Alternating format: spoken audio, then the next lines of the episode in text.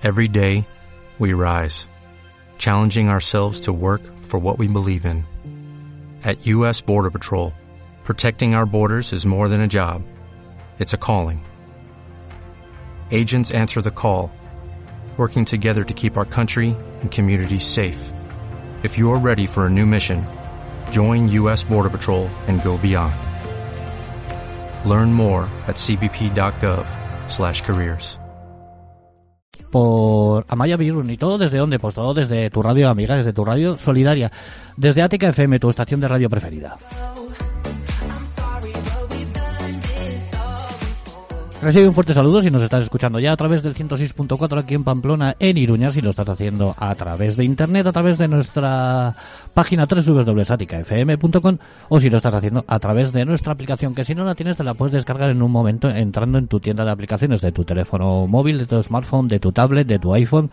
Te creas Ática FM, salimos los primeros, le das un clic y en un segundo lo tienes descargado y es totalmente gratuito. Recibe también un fuerte saludo cuando a partir de mañana puedes escuchar este programa de manera íntegra cuando lo subamos a distintas plataformas. Lo convirtamos en formato iBooks y lo subamos tanto a Spotify, iBooks, iTunes, eh, en YouTube, en nuestra página antes mencionada FM. Bueno, o sea, eh, lo podrás escuchar en cualquier sitio donde lo busques. ¿Y todo desde dónde? Pues lo como te he dicho antes, Atica FM 106.4, 55 minutos de radio en directo. Por último, solo me queda presentarme. Mi nombre es Jorge García, soy el esclerótico enmascarado. Estoy eh, aquí pues para darte la bienvenida y ocuparme del apartado técnico de que nuestra señal sonora llegue de la mejor manera posible a tus pabellones auditivos.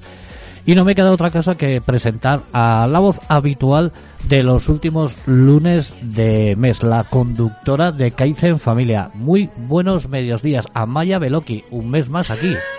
O sea, Amaya Beloki, puñetas. Amaya Beloki es porque era mi compañera Toma de... pelota. Amaya Beloki era mi compañera en... en el ejército lento. Por eso se me ha salido Amaya Biurrum. Pero... Biurrum, pero estaba muy Perdón, cerca. es perdón, que era perdón. Amaya y una vez, o sea. Se me ha ido. se me Pero ha bueno, ido. esto ha sido muy buena para pasar la pelota a, a la al micro que le toca ahora. Buenas tardes, Que días. desde aquí le, mando una sal- le mandamos un saludo a Amaya Beloki. Que a nos Maya estará Beloki, allá donde estés. Jorge se acuerda de ti. Bueno, eh, ¿qué tal? Espero que allá donde estéis os pueda servir este programa de hoy.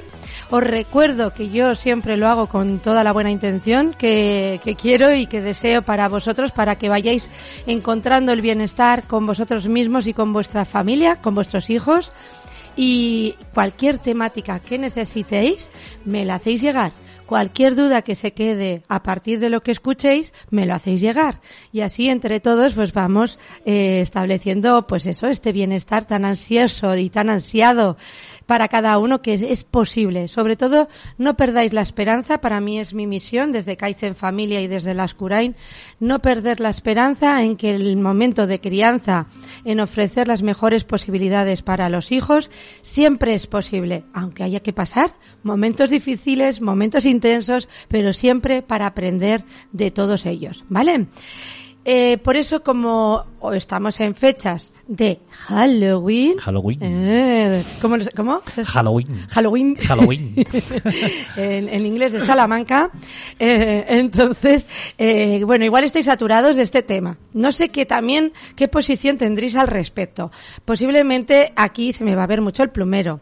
O lo digo claramente, yo, a mí el Halloween así tan metido, así como está hecho, no me gusta, no lo comparto, no lo hago nada desde casa. No soy de las que decoran la casa ni, ni dentro ni fuera, ¿vale? Ni, ni soy partidaria del exceso de chocherías que hay en ese momento.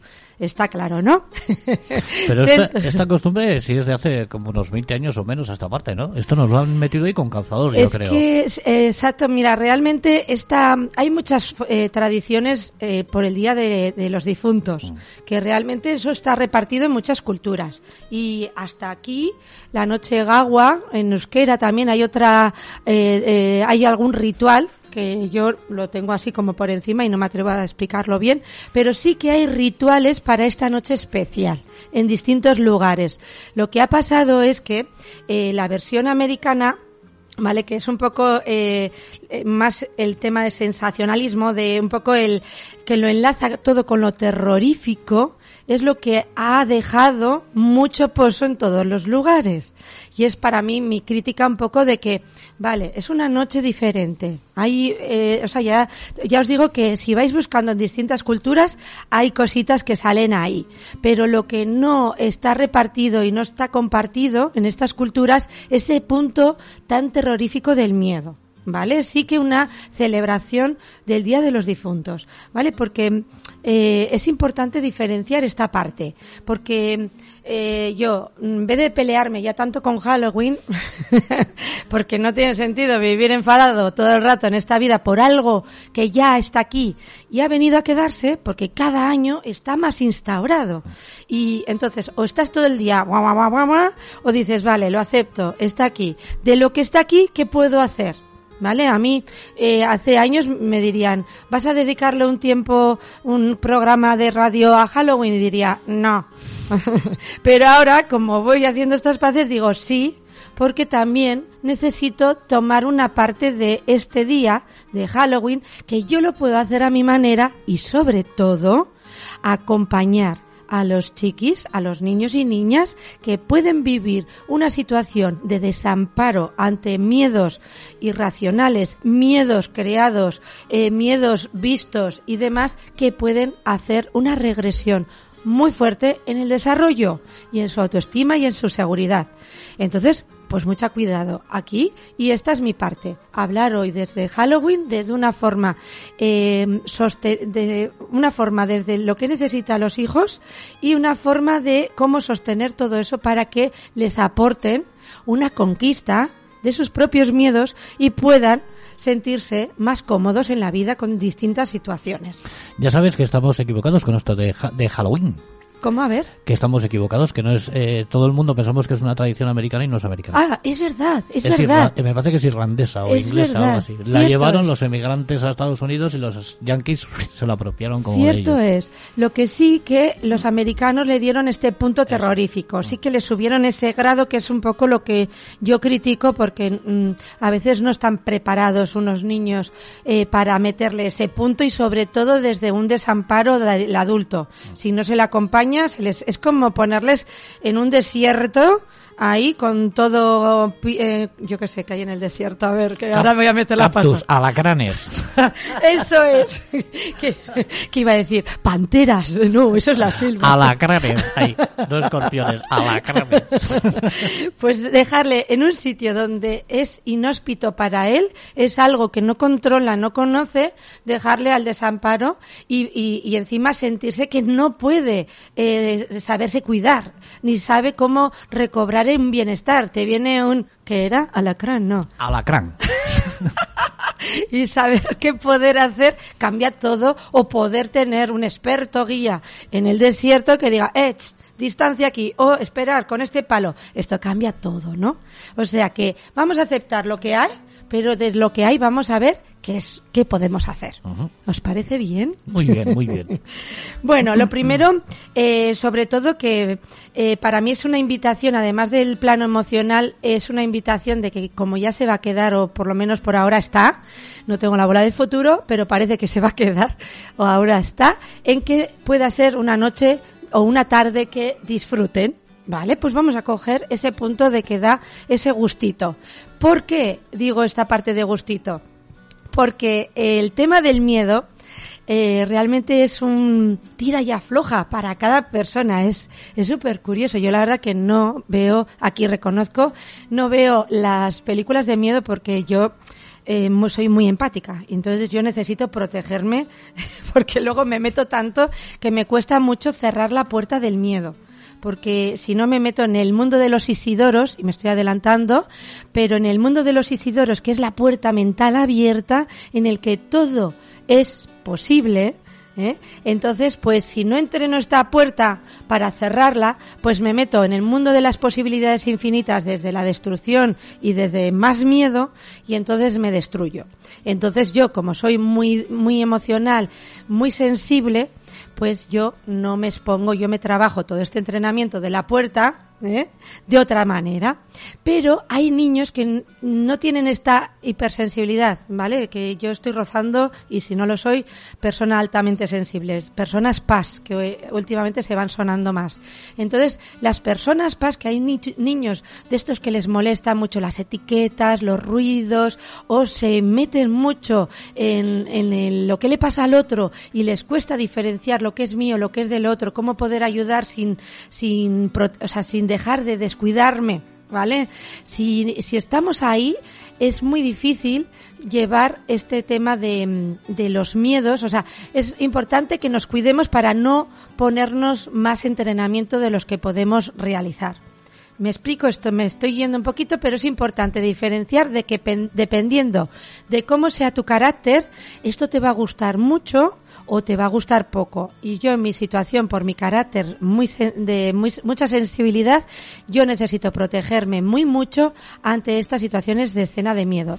Y a lo que iba, hay otras personas que son como más fuertes internamente, que yo no quiero decir que una persona pase a débil, ¿eh? cuidado, pero sí que tenga una inercia más fuerte, y que no necesite tanto esa protección con lo de fuera y les resulte más fácil cerrar la puerta del miedo que le entre ese gustico de ver películas de miedo, ¿no? Es esa de, ay, eh, qué miedo, pero cómo me gusta, ¿no? Esa, esa mezcla de tira y afloja que decía.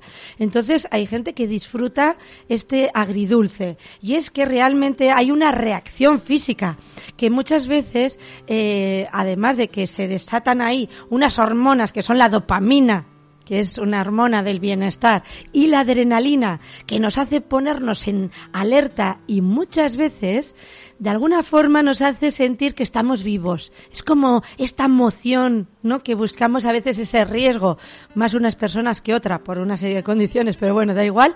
El hecho que estas dos hormonas, dopamina y adrenalina, juega un bienestar y tensión que inyecta mucha, eh, digamos, eh, ¿cómo se dice? Eh, como de yonkis, ¿cómo se dice? Eh, que esta parte como que gusta, que quieres más. Adicción. Adicción. ¿Vale? Que crea como una parte de adicción. A la crán. A la a la caranta, a la carta parece ahí.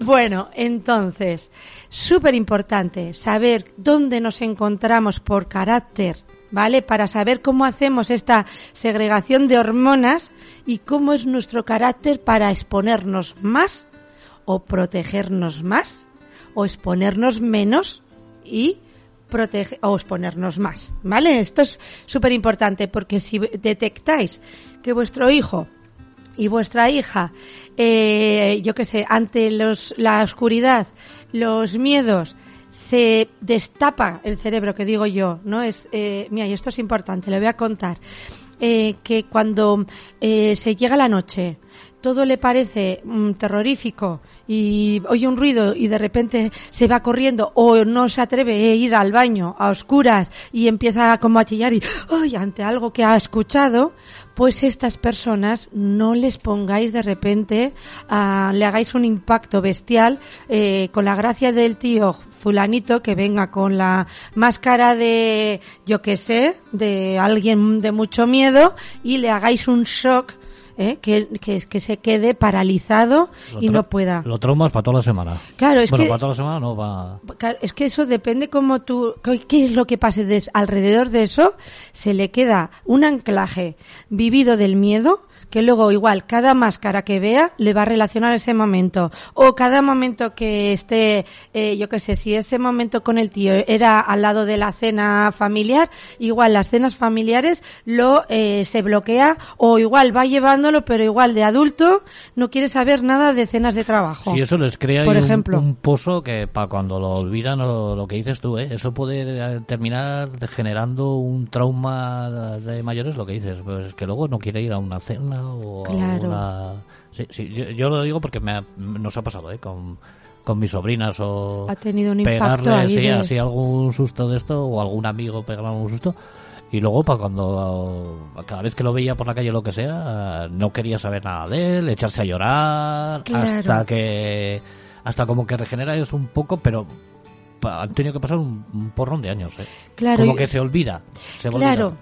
Pero eh, fijaros, a veces hacemos esta parte de olvido como un mecanismo de aprendizaje, que a veces puede ser que, que vaya por ahí, pero eh, solamente avanzará si eh, va acercándose de alguna forma, igual desde ese tiempo que parece que se olvida, pero haya eh, acercamientos sucesivos, sintiéndose más eh, fuerte para conquistar ese miedo y que en un principio parece que el tiempo y el olvido haya ayudado, pero lo que haya diferenciado seguramente haya sido las acciones que hayan conquistado los micropasos progresivos para que el tiempo juegue a su favor. Porque si en el tiempo, en el olvido, no hacemos nada y evitamos toda situación que se parezca a esa escena terrorífica, lo único que vamos a hacer es aparcar ese miedo y camuflarse con otros miedos que también se enlazan. ¿Vale? Yo tengo, vienen a consulta muchas personas, o sea, muchos niños, personas de las familias, de que de repente desata en miedos de algo, por ejemplo, eh, que ahora no me viene en ningún caso así concreto, pero sé que me han venido, ¿vale? No lo recuerdo. Pero eh, de casos que han venido de un tema concreto, pero vas buscando, sí, me viene un caso, que era una operación ¿sí? Que tuvo que estar eh, un bebé que le intervinieron de urgencia cuando era bebé. ¿Vale? Y como no se trabajó eso, el tema de los miedos con eh, los médicos, evidentemente, pero el tema de cuando se ponía malo y lo que desataba todo eso, es cuando se vio que realmente era porque no se había trabajado esta conquista inicial. Pero siendo bebé, ¿tienes conciencia como para acordarte luego cuando ya seas un poquito más mayor? Pues mira, todo queda grabado en el subconsciente. No nos acordamos, pero se queda grabado en el inconsciente, ¿vale? Entonces sí que eh, de alguna forma em, hay, señales que nos tocan esa parte que nos alertan de algo, no sabes ni qué pasa ni lo que hay, pero sí que te activa una serie de mecanismos de supervivencia o de seguridad. ¿Vale? Entonces es súper importante porque todo queda registrado en el inconsciente. ¿Vale? Lo que trata, se trata también de que lo que nos va a ayudar mucho es a que cuanto más conciencia, más luz le demos a la, al inconsciente, y más arropado esté toda esa escena y lo relacionemos como, vale, sí, esto lo voy a decir rápido, no, no sería el tratamiento así, pero de alguna forma el objetivo sería esto que está guardadito en el inconsciente, que está como en una bolsita guardado, reprimido con mucha tensión porque eso está relacionado con algo que me puso en peligro y a veces esa tensión no puede aguantarse más y se llena y explota por algún otro síntoma, se quiere dar otro sentido cuando se ve y se puede enfocar y decir, vale, esto que te llevó aquí se puede hacer de otra manera.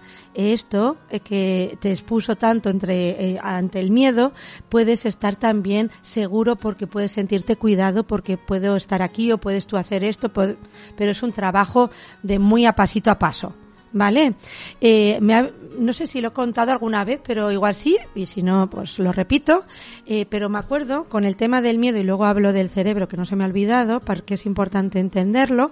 El tema de los miedos es importante actuar de forma eh, que vayas acercando, dando el tiempo que necesite, pero también ir acercándote. Y con un ejemplo lo voy a explicar bien. ¿vale? Eh, o por lo menos es mi intención. Me acuerdo que mi hija, eh, ¿qué tendría? A ver, em, tengo, sabéis, dos hijos. Ahora tienen ocho y seis años. Entonces tendrían eh, tres añitos y cinco, una cosa así. O cuatro y tres, bueno, no sé, pues eran más pequeños. Entonces, eh, de repente íbamos por la calle, le gustan mucho los dos los animales. Y eh, un cachorrico de perro eh, se le acercó a mi hija y que el perrico quería jugar con ella, pero con la mala suerte o con la casuística que le cogió el mordisco y le dio en la ternilla de la nariz y ¡clas! le enganchó eh, con, y encima con la pata también, bueno, eh, no sé si la pata, un mordisco le dio aquí, plas, en toda la ternilla. Los, las heridas de las manos y de la cara, como ya sabéis, sangran bastante. Son súper aparatosas, ¿vale? Y encima la situación de la escena de que nada invitaba, que era un riesgo, que era un cachorrico que no había ni de primeras como síntoma de alerta. Es como una cosa dulce, un perrito que encima que a ella le gusta, algo que, ay, qué bonito, como un pelo chico que viene y de repente me hace esto. Rompe mucho su esquema de protección. Eso te crea un trauma contra los perros o animales de que para quitártelo de encima tela marinera. Tela, encima eso es lo que eh, claro por lo que digo no es encima no está relacionado si fuera un boxer voy a poner no tengo nada contra los boxers vale bueno sí me dan bastante miedo según quien los tenga. Pero eh, pero bueno sin la crítica eh, sí que hay perros que me hacen estar más alerta y establezco unas medidas que otras. Pero encima no era una señal de primeras de alerta. Entonces esto rompe mucho más la dinámica de me quedo más descompuesta y no solo eso, que además estaba jugando, no ni le avisó. No estaba ni avisándole de que me estás molestando, te ladro y establezco una, una señal de que puedo eh, coger esta, este tema y parar. O sea, son, fueron señales súper rotas para que ella entendiera de que estaba eh, eh, tendría que protegerse. Entonces el trabajo de esto, pues lo que dices, Jorge, este habría sido el caso de haberse quedado impregnado en el subconsciente o eh, o de alguna forma se habría acordado, pero en el subconsciente se habría quedado mucho más alimentado y se habría derivado en otras historias porque la edad le recordaba, pero bueno, si no, se habría quedado en el subconsciente y le habría generado mucho más miedo que, que seguridad. Todo ello no solo le afectaba a mi hija, sino que, como os decía, la sangre aparatosa de todo eso, a mi hijo le creó también una angustia terrible, porque claro, yo estaba también para ella en cómo no tenía ni pañuelos, soy una mala madre, no tenía clines en el bolso, reconozco. Ahora sí, casi siempre los llevo, pero a veces se me olvidan. En esos tiempos era peor madre. Bueno, y no tenía clines que vale, que, que, es algo curioso, que me, bueno, el caso es que, bueno, pues imaginaros a un inclines, con la ropa todo sangrando, mi hijo todo angustiado de qué está pasando, que, que encima llorando, no le podía ropar en ese momento bien como él necesitaba, porque estaba para parar la, la sangre y ver yo también lo que, qué gravedad tenía. Bueno, pues imaginaros el show que salieron los vecinos, patatín, patatán, bueno, fue bestial. Entonces, eh, yo, como, como, como experta que soy del tema, sabiendo que también meto la pata, cuidado, que no lo hago todo bien, yo aquí me encargué mucho de la ropa emocional. ¿Sí? Entonces, luego lo hablaremos con resumen, pero voy a ir diciendo y demás. Yo sostuve la emoción, no quise convencerle de que no había sido nada, no, sí, te ha mordido un perro. Sí, te está sangrando. Sí, estás asustada. Sí, no te lo esperabas. ¿Vale? Validar todas las emociones para que ella se sienta comprendida, lo que está sintiendo lo pueda validar, darle un sentido y encima desde ahí sostenerla. Estoy contigo y paso este tiempo contigo. No quiero correr a que ya se te pase porque es un dolor que necesita y un miedo que necesita ser vivido para poderlo cambiar.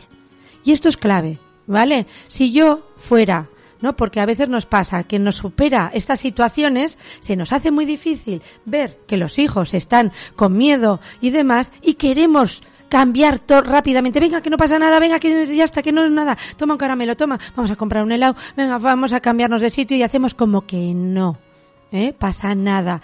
Y esto evidencia que yo soy la que no puedo con ello. Y encima me estoy evitando la posibilidad de poderlo trabajar y de que ella conquiste esta escena para que no se le quede guardada y se le haga más grande. Entonces, dicho todo esto, ¿vale? Yo luego me olvidé de todo el mundo, vale, gracias, gracias, de esto nos encargamos, eso es, Maikia. Tú llora todo lo que necesites, porque me imagino que llevarás un susto encima y a, mi hijo también. Ven aquí, lloramos todos porque menudo susto, ¿verdad? Es que esto de estar y reproduje lo que estaba pasando. Es que de esto, de ver a un perrico todo inocente, con ganas de venir a jugar y que te, y te dé un mordisco y te haga tanto daño sin esperártelo y sin saber que esto podía pasar, me imagino que te habrás quedado eh, más asustada. Todavía es así. Me acuerdo que ella repetía, ¿no? Y sobre todo que sigue llorando y a veces tocar un poco el dolor es lo que hace que descorche ese dolor, le permita salir de una forma sana porque está siendo arropado por ti ¿vale? Y desde ahí, no querer correr, yo ahí paren los, los relojes, ¿eh? O sea, yo ahí me olvido del mundo. No sé si íbamos al colegio, volvíamos a una... Da igual, yo paro ahí relojes y lo primero es lo primero para mí. Y para mí el primero es el bienestar emocional de mi hija y de mis hijos. Si está eso, luego podemos ir a cualquier lugar a gusto. Entonces yo ahí, como digo, me monté mi tiempo para no hacerme suyo su dolor, poderlo sostener de que, vale, es esto lo que te pasa, te lo devuelvo, yo aquí me coloco como adulta y te cuido. Espero, espero, espero, espero. Y no quiero convencerle de nada, sino simplemente, y digo entre comillas simplemente porque no es fácil, acompaño a que viva esa emoción. ¿Vale? Cuando ya ya la pasó, cuando ya la va liberando, es cuando puede integrar el cerebro, que luego hablaré de cerebro, y ya puede enfocarse en las soluciones. Puede en pensar qué es lo que ha pasado con más cordura. Puede ver qué puede hacer diferente para otra vez. ¿Vale? Pero solamente, o puede simplemente dejar paso a una emoción más agradable, como puede ser el alivio de que ahora estoy eh, a salvo porque está aquí mi madre y demás o buscamos que yo te llevo a UPAs, momentos que puede sentirse arropada y luego volver a conquistar los espacios. ¿Vale? Pero esto como sucesivo. Esto primer primera actuación en el momento, que esto luego lo lleváis a Halloween, que ya os daré las pautas o las cositas, ¿vale? Eh, pero luego lo que hice, en vez de que el tiempo dejara eh, solamente el tiempo ¿no? Y que jugáramos y rezáramos o cruzáramos los dedos a que no nos cruzáramos eh, nunca más con un perro en la calle, prácticamente imposible. Y yo, como amiga de los perros, no quería que viviera aunque no fuera amiga, sé que no le condicionaba, o sea, no le podía dar eh, condiciones óptimas para que viviera a gusto en una ciudad. No estaba preparada desde ahí en una ciudad que hay muchos perros, ¿vale? Y eso lo iba a condicionar en estar o no, y no, va, no iba a poder ser libre ni eh, crear las condiciones desde la seguridad. Entonces dije, vale, esto nos ha pasado, arropo en este primer momento y luego doy un tiempito ¿vale? Para ir asentando toda esta emoción tan potente, pero yo ya llamé a qué perro estaba en las condiciones adecuadas para ayudarme a hacer un acompañamiento eh, progresivo, muy a poquitos, para tener otro registro de acercamiento de perros diferente al del miedo. Llamé a una amiga que por cierto se murió súper rica, que es, bueno, la lloramos un montón, y en el lloro decía mi hija, con lo que me ayudó esta perra a superar mi miedo, ¿no? Senda, desde aquí un, un abrazo. Eh, esta perrica le llamamos y le dije a la familia necesito de vuestra ayuda para hacer un trabajo con mi hija y entonces simplemente estábamos cerca de ella vale a una distancia y la veíamos desde la distancia donde ella estaba preparada y a los días, eso como varias veces repetida, sin forzar, pero viendo que había un perro que estaba en contexto de seguridad y que podía tener otra versión. ¿Sí? Ah, mira, senda, tatetín, tatatán. Y progresivamente fuimos tocando la, la verdad que como tiene mucha fuerza interna, eh, mis hijos pues pudieron hacer este avance mucho más rápido que igual en otro niño que estuviera más agrietado o más agujereado que digo yo internamente. Pero eh, al, ya el segundo día ya estaban tocándola ¿eh? pero sí que yo la cabeza la tenía protegida para que no se sintieran muy expuestos. Entonces, yo también les daba a ellos las herramientas y les ponía en, en el nembrete, ¿no? De decir, tocarle lo que estáis preparados a hacerlo ahora mismo. ¿vale? No estáis forzados. Tenemos tiempo para ir consiguiendo otra vez y conquistar, estar a gusto eh, al lado de un perro, sintiéndonos seguros de que no nos va a hacer nada, porque esto también es importante. Alimentar las ganas de querer conquistar esto. ¿Vosotros queréis vivir con este miedo o queréis cambiarlo y tener la seguridad de que podéis pasar al lado de un perro sin que tengáis todo esto? ¿Vale? Y los dos querían, venga, pues vamos a por ello. Y a través de pasos progresivos sucesivos acabaron siendo fieles amigos a esta perra, que como digo, cuando se murió por una historia así accidental, mi hija la lloró muy mucho y se acordaba y decía con lo que me ayudó. Fijaros qué significativo. Un perro que ya superaron evidentemente todos los miedos de, de, los, de los perros con su tiempo, solo tocaban a los que conocían, pero ahora ya siempre piden permiso eh, pero ya como respeto hacia el dueño, ¿eh? No porque eh, por miedo al perro, pero siempre piden permiso para poderlo tocar, pero ellos se mueren de ganas de tocarlos todos. Parece que hemos contado la historia de una película de Disney ahí de Ay, ya, ay, de Disney. De la historia de Lassie. Mira, la de Lassie. Disney, por favor, has hecho mucho daño, no todas las películas acaban tan bien. Eh, ah, vaya, estamos muy a gusto, ¿quieres echar una paradita o tiramos ya hasta eh, ya. Como quieras, nos quedan 25 minutos para las dos. Sí, lo estoy viendo, ya está envalentonada y digo, igual ya me voy y sigo. Y bueno, y vosotros les podéis dar al pause cuando lo veáis. Y ya está, yo creo que va a ser, voy a seguir. Pues ¿vale? no, para bingo. No me quedo con las ganas de contar, que luego, ya sabéis, una que tiene aquí labia, lo que tiene. Tener un micrófono para mí es un regalo. bueno, entonces voy a aprovechar este regalo. Y a lo que iba, entonces, es importante que también se dé todo este tiempo, mm, ¿vale? De eh, sin correr, sosteniendo, acompañando las emociones para que las puedan transformar, sintiéndose ellos capaces de que lo pueden hacer. Si os fijáis, esto lo podéis llevar al miedo. ¿Vale? Porque en el miedo lo mismo. Eh, aquí hay muchas cosas, ¿vale? Y antes de entrar en este miedo, quiero deciros desde la explicación del miedo desde el cerebro. ¿vale? Porque hay tres partes del cerebro. Alguna vez creo que lo he contado, pero es muy importante que esto no perdáis de vista. Que hay tres, tres cerebros que trabajan en equipo, pero muchas veces este equipo no se junta porque aquí tenemos dos primeros que son los más primitivos, sobre todo el primero, el reptiliano, el más primitivos de todos, eh, que tenían los los lenguisakis en castellano, como se dicen, los primitivos, los cavernícolas, cavernícolas. eso es, pues este tenían desarrollado trogloditas, trogloditas, esos tenían muy grande esta parte del cerebro. Y entonces esta es la que estamos aquí gracias a ellos, es la que realmente todo pone puede poner en alerta o no y puede, eh, yo qué sé, si están durmiendo en la cueva pueden decir eh, ruido, mamut. Y esto les puede proteger. Pero tiene tres mecanismos de defensa, ¿vale? De, de ataque, puede ir, coger la lanza y ir a por lo que sea, ¿vale? O puede ser de repente de parálisis, ¿vale?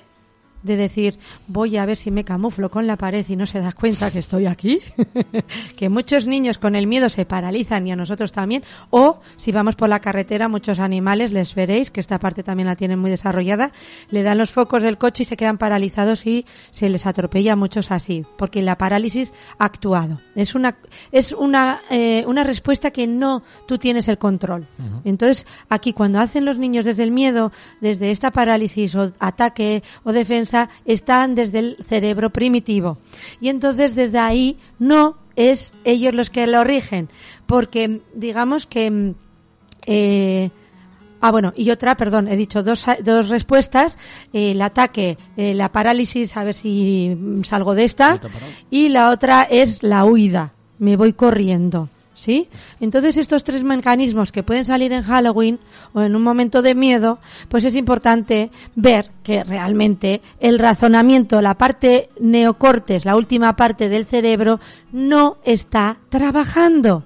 Y nosotros queremos ir a la huida de que no pasa nada, ¿eh? Cuando ellos no pueden escuchar porque tienen destapado ese cerebro. Están los deditos, digo destapado porque si pusiéramos en la palma de la mano las tres partes del cerebro y el, cocodrilo, que es el primitivo esto, la ponemos debajo. Aquí luego en el remedio está el emocional, que es como, ay, tengo miedo, con este miedo que hago también, ¿no? Están muy relacionadas. Y respondo de esas tres formas. Y aquí podemos representarla con el pulgar, ¿vale?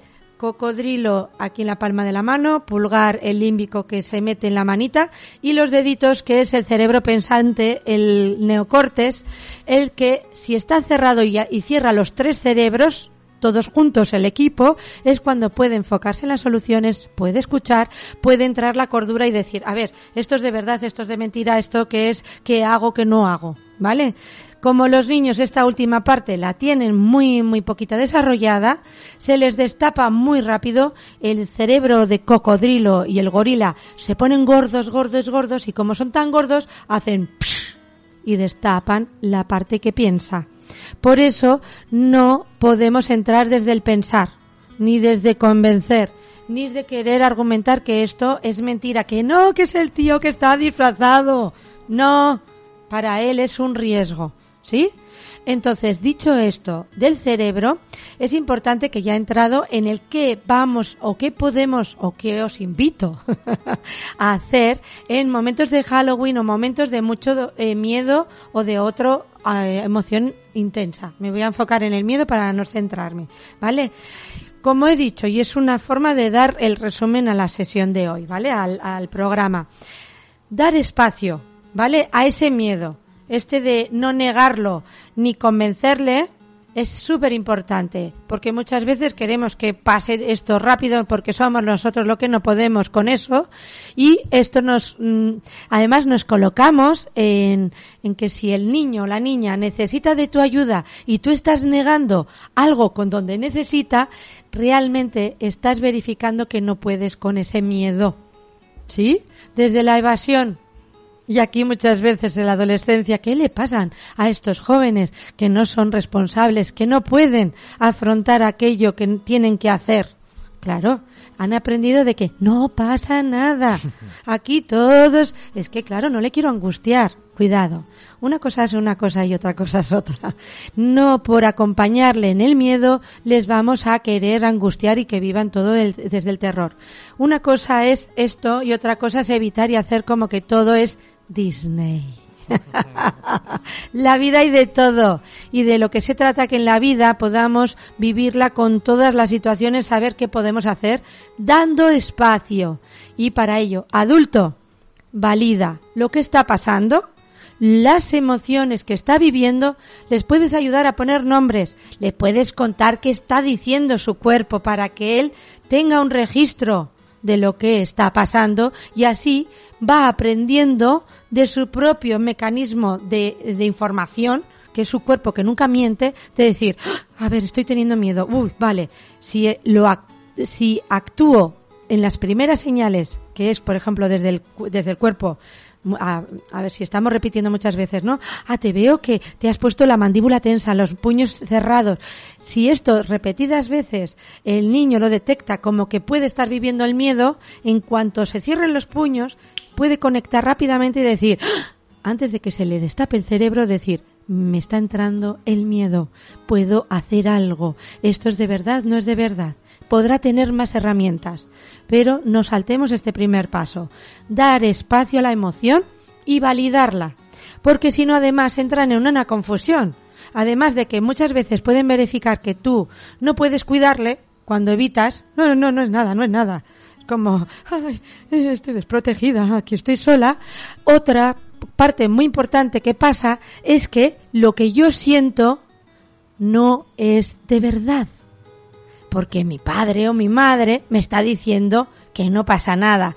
Y entonces yo estoy equivocado porque mi padre y mi madre saben mucho, son mis modelos a seguir. Entonces si me dicen que no pasa nada, voy a hacerle caso a ellos, que yo no tengo la experiencia. Y, y estoy más enganchado a ellos, ¿no? Entonces nos desvaloramos y aprendemos a quitar importancia a nuestras propias señales. Y luego esto se ve mucho en la adolescencia en modelos de alcohol. Si yo, en la- porque siempre que nos cogemos una borrachera hay señales que nos dicen que te estás pasando. ¿Eh? Salgo como mucho del tema, pero es que está todo relacionado. Entonces, si yo tengo detectado lo que me indica de, uy, yo tenía detectado que en cuanto se me caía un vaso, cuidado. En cuanto veo doble, malo. A mí se me cayó un vaso y decía, uy, uy, uy, a ver cómo estás, chequeo, chiqui, chiqui, chiqui, para un poquito, para un poquito que estás en terreno pantanoso. Pero son señales que es importante detectarlas para actuar. Y si mis señales no las tengo en cuenta porque mis adultos se han encargado de que no pasa nada y no las tomamos en cuenta, pues no les ayudamos a pasar este proceso de forma constructiva, de forma que les empodere, de forma de conquistar desde su autoestima y su, su seguridad. ¿Vale? Entonces, validar, empatizar con ese miedo, sin hacerlo nuestro. Es un asunto que va a conquistarlo los hijos. No podemos conquistar ese miedo por ellos, ¿vale? Pero sí que podemos empatizar y sostenerlo, ¿vale? Y lo segundo, que ya lo he dicho, es acompañarlo, estar con él, ¿vale? Eh, a su miedo, ¿vale? No le enfrentes a él tampoco, ¿vale? No le ridiculices ni le, etique- ni le etiquetes de qué miedica es que, oh, chico, qué falso eres, ¿no? Esta parte que muchas veces, y, y por favor, padres, atentos aquí, esta parte de querer hacerles fuerte desde aquí, es que así se hace fuerte. Lo siento, ¿eh? Esto no hace fuerte a nadie. Una etiqueta que ridiculice, ¿eh? Es una forma muy humillante de querer que crezca. ¿Vale? Y a veces crecen desde el orgullo porque me he hecho daño y te lo devuelven, pero está creciendo desde otra parte que no, no, no es tan importante. O sea, para mí no alimenta el alma que digo yo, no alimenta tu interno, tu fuerza interna. ¿Vale? Aquí es la venganza lo que la hace alimentar. ¿Sí? Para que te enteres lo voy a conseguir. ¿eh? Entonces, cuidado con esta parte de las etiquetas. No ridiculizar ni esta parte de que así se hace fuerte. No, se hace fuerte desde el acompañamiento. ¿Sí? Entonces, Aquello eh, era muy típico hace años, ¿no? Lo de así se hace un hombre. hombre, sí, Decían, sí. O sea, más lo soltaban ahí con todo el pecho henchido. Así y- se hace un hombre. Y no le voy a poner las cosas fáciles para que se haga un hombre. Para que se haga un hombre. Es que sobre todo en el género masculino, Sí, sí. para que se haga un hombre. Cuidado, nos hacemos hambres, ¿vale? Sobre todo siempre cuando nos sentimos acompañados y nos sentimos que podemos conquistar todas las cosas difíciles, fáciles y medianas. ¿Vale? Pero no ahí desde la dureza para que te enteres, sin tener un arrope. ¿Vale? Entonces ya tenemos dos claves. Dar espacio y acompañar todo esto. Y adaptarnos, como iba diciendo con el ejemplo del perro, ¿sí? Adaptarnos a pasos progresivos, ¿sí? Por ejemplo, que ellos lo vivan como conquista. Oye, ¿quieres ir a Halloween? ¿Vale? Puede que igual no está eh, preparado en ese momento, porque igual el año anterior se pegó un susto que todavía está, que oye Halloween y le palpita el corazón.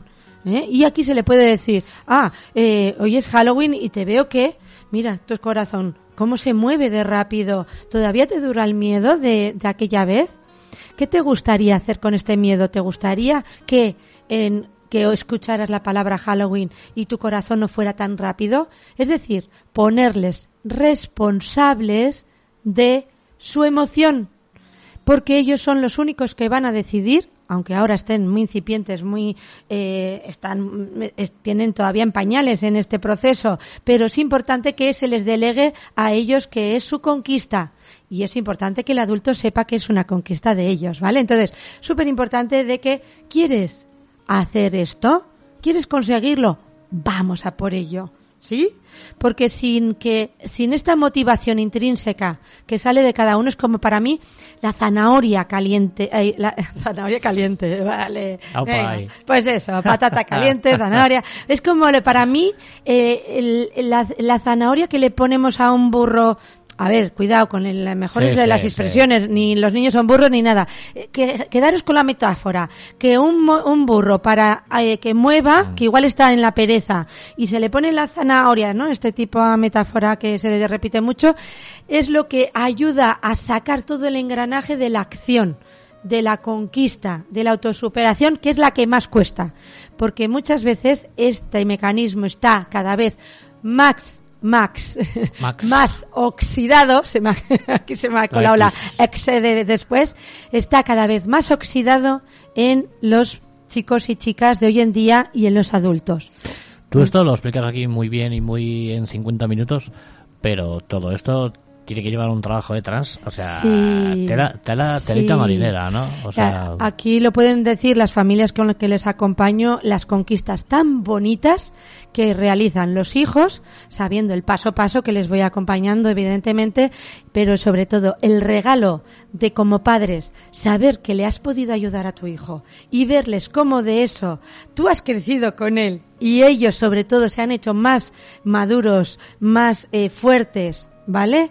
No desde fuerte de no me da miedo nada, no, sino que me da miedo, pero con este miedo que voy a hacer es lo que realmente hace este trabajo tan bonito y tan gratificante.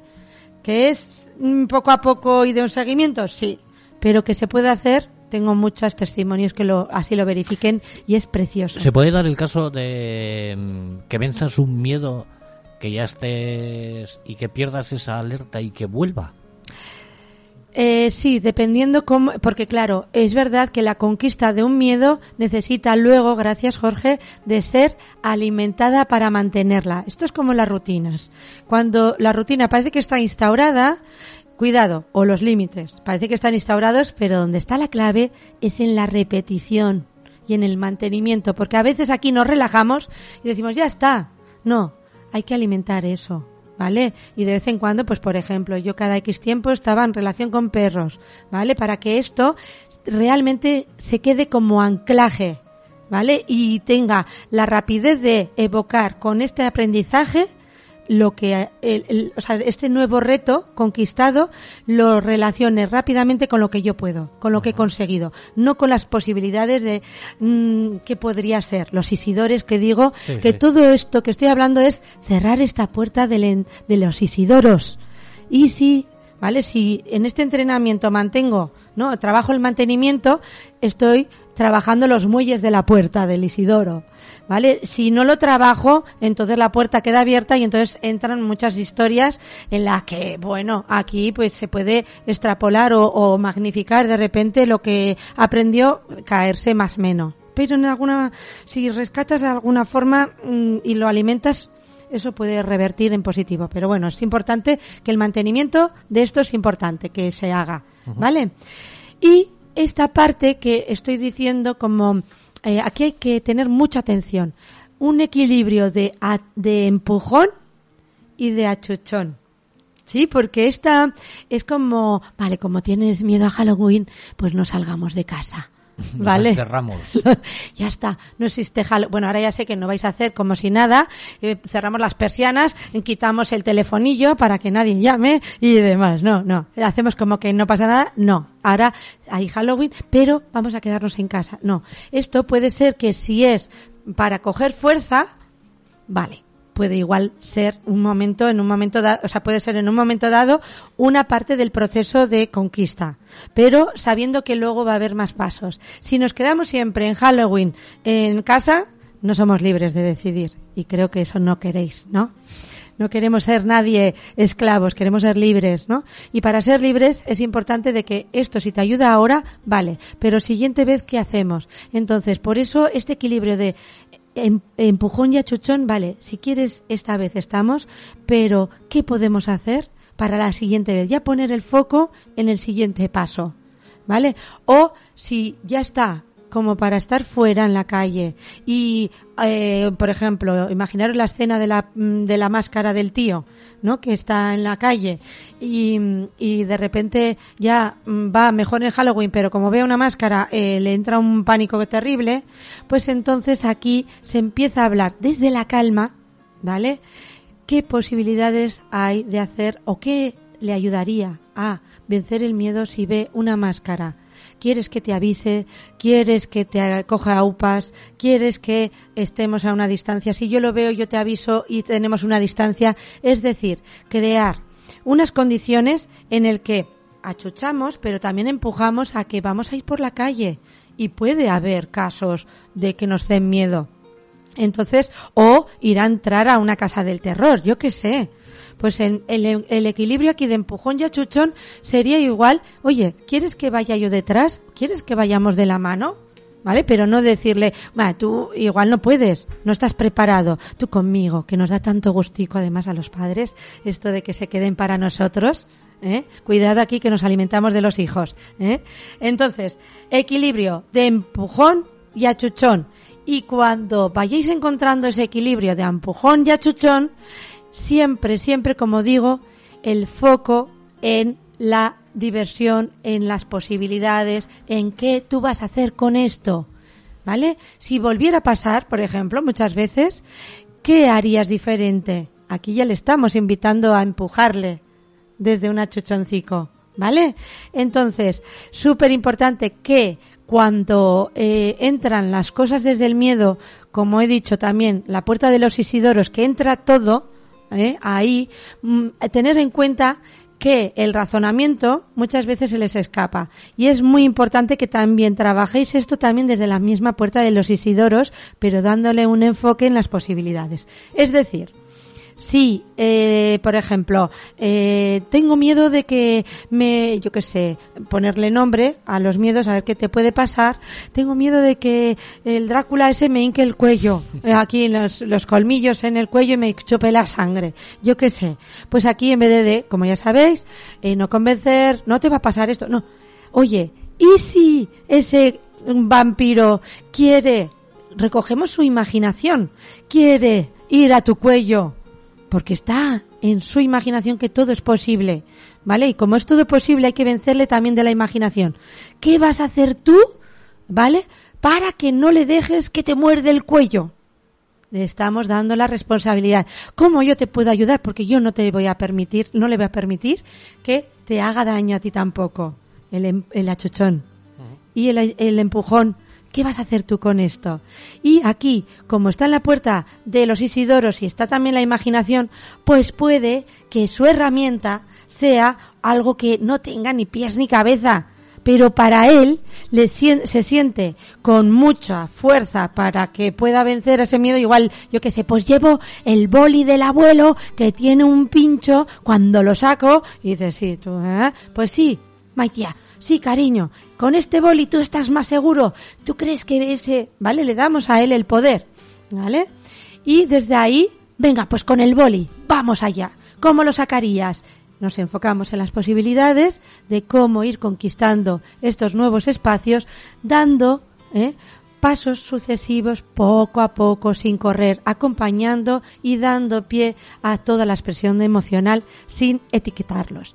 Y dicho todo esto, creo que tenéis claves muy, muy prácticas y para poner en práctica en estas situaciones de los miedos, en todos los contextos y también en Halloween. ¿Vale? ¿Cuánto, ¿Cuánto aprendo yo contigo? Ay, y yo contigo, Jorge. y alacranes. y alacranes. Pero es que esto es el mecanismo del cuerpo humano. Y cuanto más nos conocemos, más fuertes nos, nos colocamos ante la vida.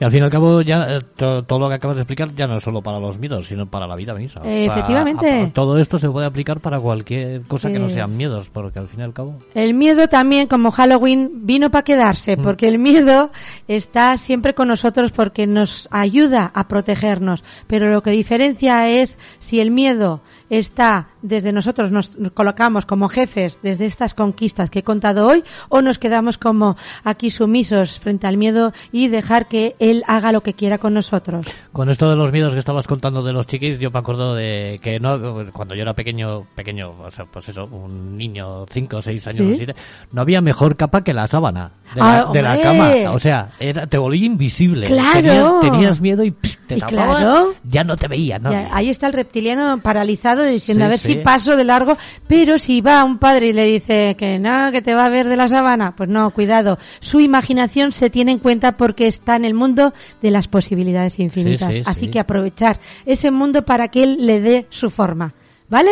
Y si tenéis alguna duda o si queréis que os acompañe en este bonito proceso, llamarme a kaizenfamilia.es. Pues alguna cosita más, te quedan dos minutos y 40 segundos, o sea que si quieres eh, decir algo más, Mm. este es el momento y si no, pues iremos poquito a poco despidiendo. Desearos que podáis conquistar este, que tengáis esta oportunidad de poder acompañar y sobre todo desde ahí fortalecer la relación con vuestros hijos porque todos aprendéis y la vinculación con todo ello, con tu hijo o tu hija, se puede sentir mucho más segura. Pues Amaya, ha sido un auténtico Amaya Biurrun, no Amaya Beloki, Amaya Biurrun. Biurrun y Beloki, donde estés. Desde aquí decirle que es como siempre un lujazo eh, estar acompañarte estos 55 minutos de radio en directo que tanto aprendo yo de Kaizen y de la crianza de los niños y niñas, claro.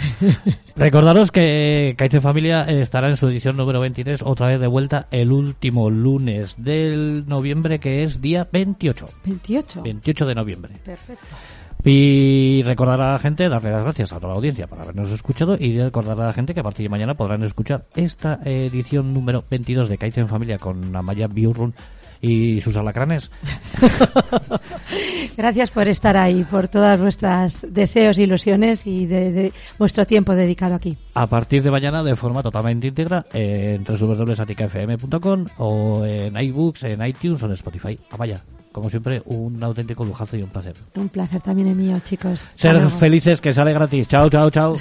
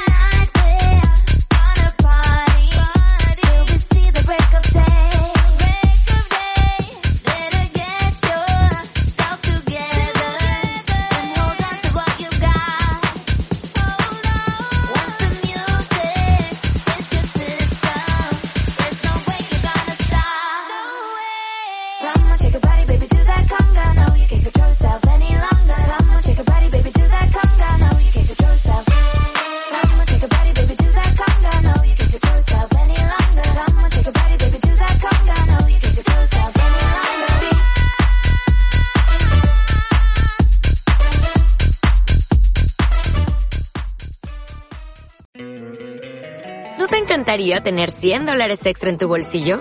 Haz que un experto bilingüe de TurboTax declare tus impuestos para el 31 de marzo y obtén 100 dólares de vuelta al instante. Porque no importa cuáles hayan sido tus logros del año pasado, TurboTax hace que cuenten. Obtén 100 dólares de vuelta y tus impuestos con 100% de precisión. Solo con Intuit TurboTax. Debes declarar para el 31 de marzo. Crédito solo aplicable al costo de la presentación federal con TurboTax Full Service. Oferta sujeta a cambios o cancelación en cualquier momento.